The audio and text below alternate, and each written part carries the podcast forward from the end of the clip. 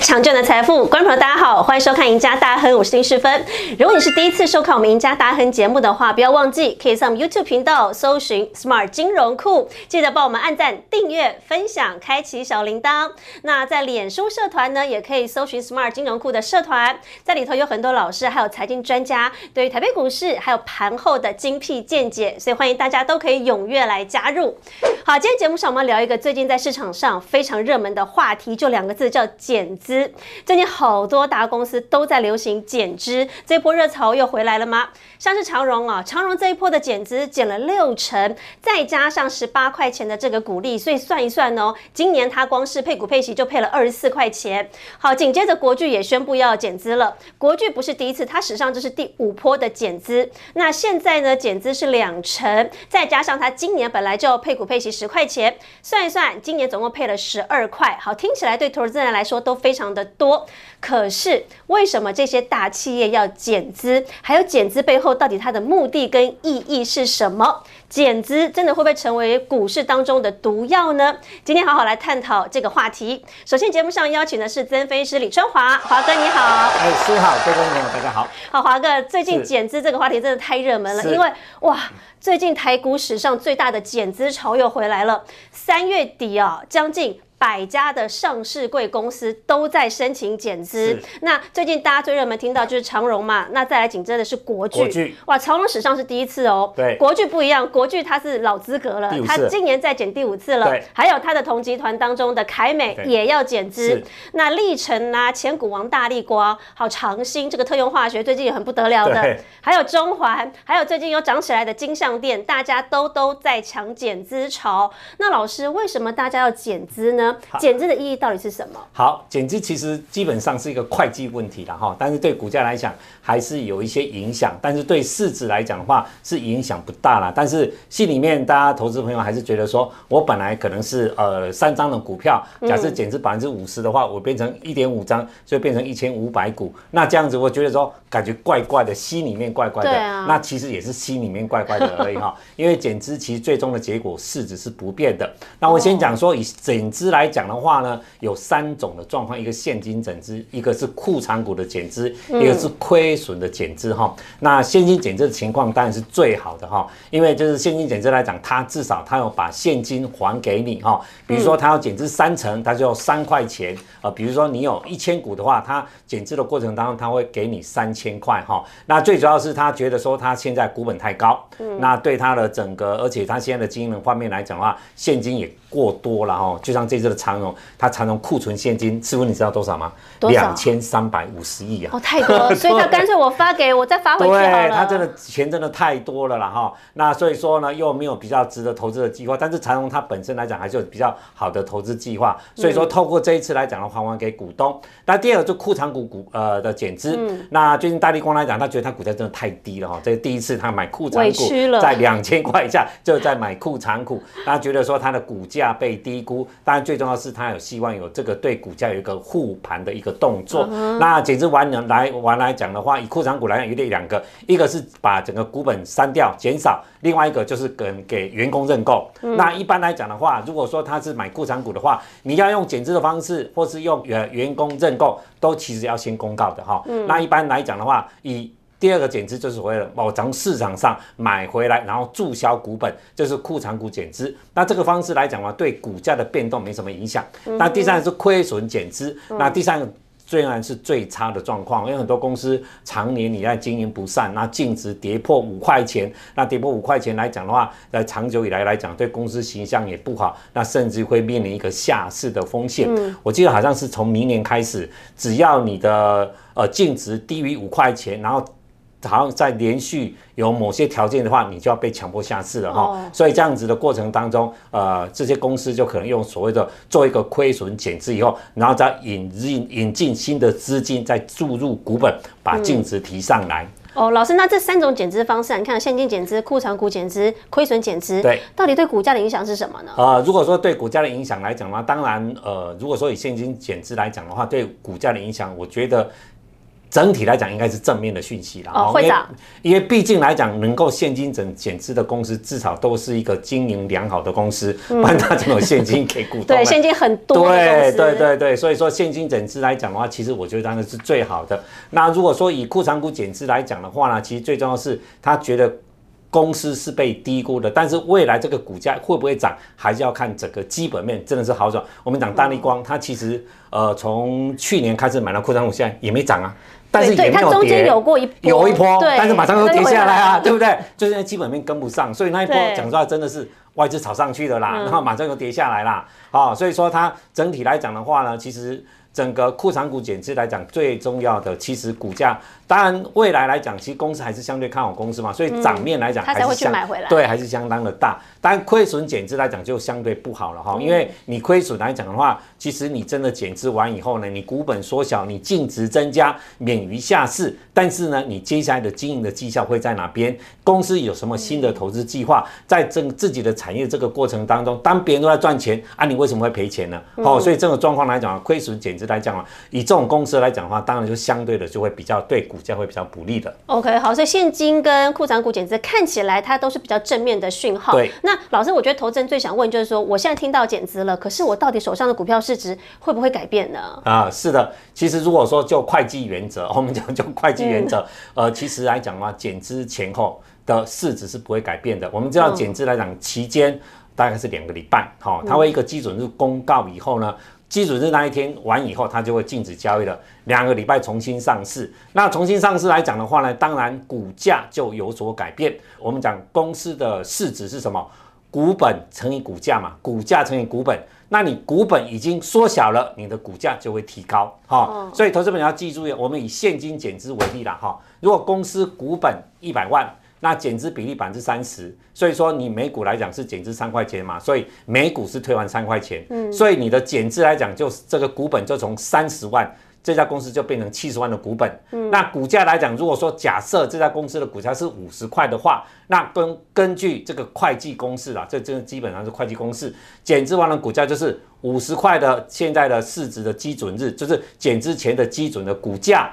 减掉三块钱，就是它百分之三十的股本，嗯，除以呢一减，好一减百分之三十，就是一减股本一减减资比例，就一减百分之三十，就变成百分之七十，就除以零点七，所以股价就会变成六十七点一四，等于说两个礼拜挂牌以后，你本来五十块的公司，你再减资两个礼拜以后呢，你的挂牌基准价。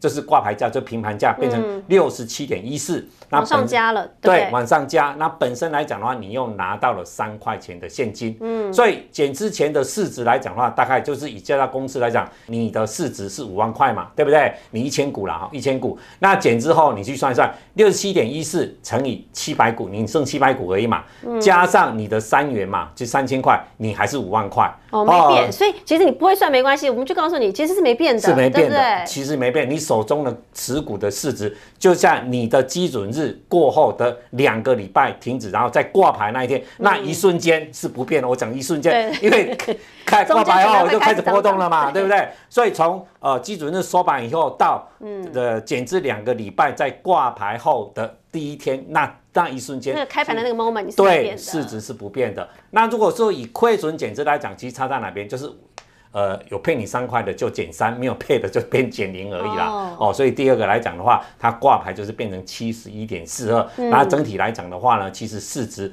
整体来讲还是没什么改变的哦。好，所以其实投资人不用担心，不管是减资还是你现在的状况，基本上你的市值是不会变的，哪种减资方法都是一样哦。对。那可是啊，这一次就很多人问了，因为长荣一减资之后，当然一开始大家的这个想法就是可能是股东要避税。对。那 OK 啊，这很正常啊。但这一次啊，长荣一减资之后，发现市场上出现另外一派的声音，觉得哎，这后面是不是有些阴谋论？是。原来减资背后还有大家不为人知的黑暗面存在。五大黑暗面，老师你跟大家分析一下。到底为什么这样说？其实当然来讲，你说这是一个财务操作，也可以这样说了哈。那长荣过去来讲的话，其实一个非常好好的公司，它在财务操作来讲，它从来不会做这种呃所谓的这种游戏的。但是这一次来讲，突然六成一次就六成出去的话，所以市场在第二天来讲的反应来讲就相当的激烈哦。我记得那一天打到跌停板嘛，对不对？快打到跌停板哦。所以说减资来讲的话，其实后面其实还是有一些不为人知的黑暗面呐哈。比如说第一个大股东缺现金，他利用呃整个减资的过程当中。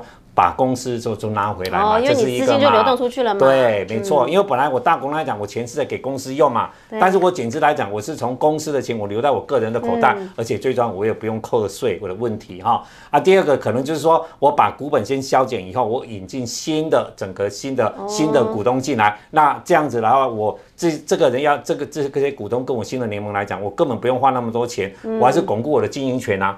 公司我照样经营，但是我花的钱更少，哈，这样子这是第二个。那第三个来讲的话，当然赚钱的时候你股本变小了嘛，你同样的。同样的赚的总额，比如赚一亿，你你一亿的股本跟五千万的股本，EPS 上增加一倍啊，对不对？那 EPS 增加一倍，你股价也会涨一倍啊。财报也好看。对，财报也好看嘛，这是第三个原因呐哈。那第四个来讲的话，就是用减资名义大量执行库藏股啦，这个是有有一种，就是当然这很难查出来，比如说。呃，我有花，我要买裤长股，对不对？但是呢，我一些大股东呢，我的股票我不是用个我个人名义买的嘛，嗯，我是用外面的一些投资公司或者亲朋好友，你也查不到什么第三人是呃呃呃第第什么，对，等于只是对自己的名字，对，不是直系金主你也查不到，对不对？那我公司在那边买库藏股，我那边一直卖嘛。哦，就这样子，啊，我钱就掏出来了，我这样是不是很容易说，我公司的钱其实就买我的股票买走了，啊，这钱就变成我的嘛，这是第四个，大家对所谓的减资的方面来讲，一个比较争议的地方。啊。第五个当然是经营权之争了，这个跟现在长荣其实比较像。对对对，就是大家报纸都这样写了，哈，都 说你说因为经营权之争啊，哈，那这次因为长荣国际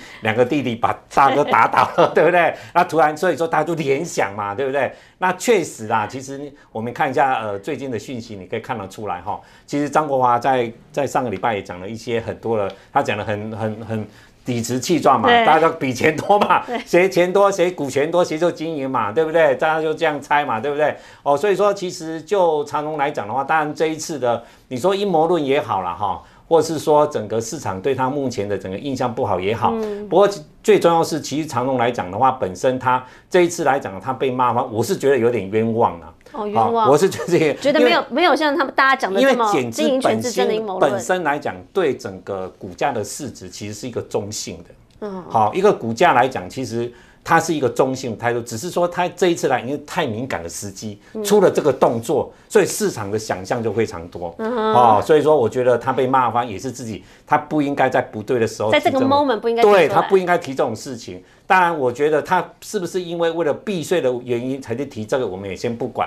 那国剧来讲的话呢，当然就是大家就觉得老手了哈。反正陈泰明，大家觉得这个你简直大王啊，对，简直大王啊，你玩股票也是玩的，大家市场玩输你啊。其实其实大家对印象是当蛮深的哈。所以这里来讲的话呢，其实但是其实以国剧来讲，我们讲实在话，今年哈哦去年被动元件七成的钱都是国巨赚走的。嗯，他真的赚钱，他真的赚钱。好，所以你不能不否认，国际是一个已经非常好的在被动元件一个产业的龙头。对，所以他现在才四百二，他似乎他自己也觉得委屈了啊。去年四十六块啊，今年反正都估到四十八到五十啊，所以你要本一比十倍都不到。对，他所以他委屈。对，是真的是有点委屈啦，哈，这是实在话哈。嗯。可是老师好像也不是说减资就成功，对不对？对。那如果说以红海的例子，二零一八年哈，它减资百分之二十，股价从九十点四。跌到六七，其实这一波的跌，对，蛮惨的哈，这是一个失败的例子。嗯，另外是联合再生哈，它算是也是一个失败的例子哈，五个月跌到百分之三十六点五哈。那这个原因来讲，当然我个人觉得以一个基本的原因还是会有的哈。所以减资来讲有成功有失败，那我们刚刚讲的是失败的例子，当然也有成功的例子啊。那老师你看哦，刚才这两家失败，可是呃长荣今年又不太一样，因为今年它是算是第一次，是。那它是传产股，对，所以有人就要问了，当年船产当中减资的天王是精华，他当年一减资，他变成了川产股股王。对，那长荣有机会吗？精华啊是两度减资哦，二零零二跟二零零六减了两次之后，它股价从十三。一路当年最高冲上七百三十八块钱，好，那时候还打败了宏达电哦，船产可以当股王，这真的是简直第一次。那后来呢，更厉害的真的是国巨，刚好特别讲到了，它其实不是第一次减，它史上这是第五次了，前面已经减过四次，一三年、一四年、一六年、一七年减了四次以来，股价从水饺股哎九块钱一路涨到一千三百一十块，那个时候也是登上了股王宝座。对，哎，大家好像减资成功的比例，只要你成功，都能登上。像股王吗？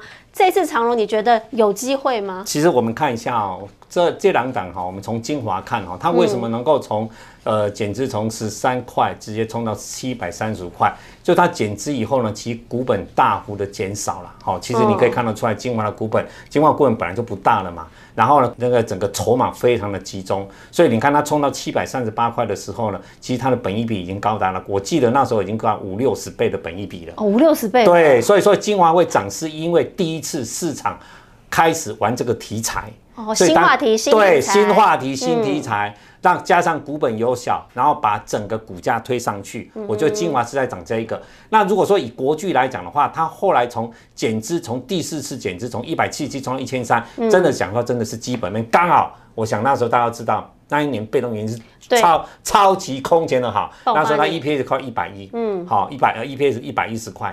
好，而且股价已经领先，而且我记得那时候他们董娘在卖出的时候，他们公司八百多块还去买库藏股，对，结果一般投资人想说，哇，公司都买库藏股了，我要加，对 对不对？我要我要加嘛，我要不怕，而且我国际从八百多跌到两百多，啊，很惨啦，很惨烈啦，所以那一波很惨烈，所以说其实会涨，从一七七涨到一千三，他说很简单嘛，就是 EPS 有出来。它才能够这样涨，业绩有跟上，业绩有跟上，一定最重要的。所以股价要涨，其实回归起来都在于基本面。其实减资哈，投资朋友是一个中性的题材而已。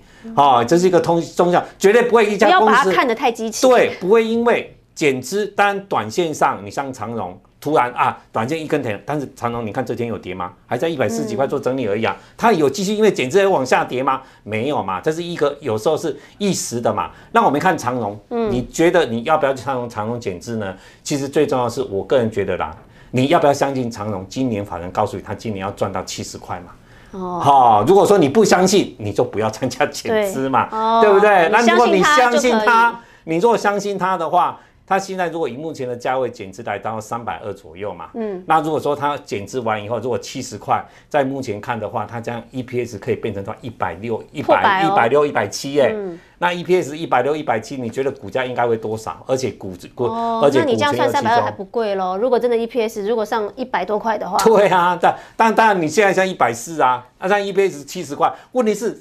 你相信 EPS 七十块嘛？像去年的时候，大家相信长隆去今年会赚到四，去年会赚到四十几块嘛？股价也达到八十几块啊！好，所以说其实投资友，减资我在这边强调呢，一定是一个中性的题材，减资不会说因为减资股价短线可能会一些波动，但是一个中长线的趋势来讲，一定是要回归它的基本面。嗯，对。那其实老师，股价位阶是不是也很重要？位阶啊，对不对？如果说以位阶来讲的话，当然你说以长隆很高的话。呃，你说很高，你一二三三比跟他一百四，你现在现在高不高？其实也是回回档了一阵子。对啊，对啊，对，而且去年都赚四十几块，如果说今年真的给他赚七十几块的话。我个人觉得它股价如果说今年真的啦哈，赚七十万，因为毕竟它是一个预测啦哈，而且景气的变动非常大，所以说如果说它今年可以赚到七十几块，而且公司吧都讲得很清楚，明年也不会比今年差，因为明年有那个碳中和的议题哈，所以来讲的话，我个人我比较偏向于乐观去看长荣减资的发展。好，所以今天我们聊这个减资话题，那老师也建议大家了，你要怎么判断减资未来到底是正面还是负面的效果？第一个看企业到底有没有转机前景，再来。基本面真的要好，你产业面是要往上的，是没错。还有股价位阶，你要判断一下了。像像以前那个八九块钱，那当然 OK，那个减资过后不得了。那当然，如果它现在已经位阶非常高了，那可能就要看看它后面上涨的空间幅度是不是就会缩小。所以这三大方向提供给投资人。那如果大家对于这个台北股市盘后有更多想要了解的话呢，都可以锁定老师每天的盘后节目《股市龙传》。同时呢，每个礼拜一到每个礼拜四下午的五点半准时收看我们的赢家大亨。我们下次见，拜拜，拜拜。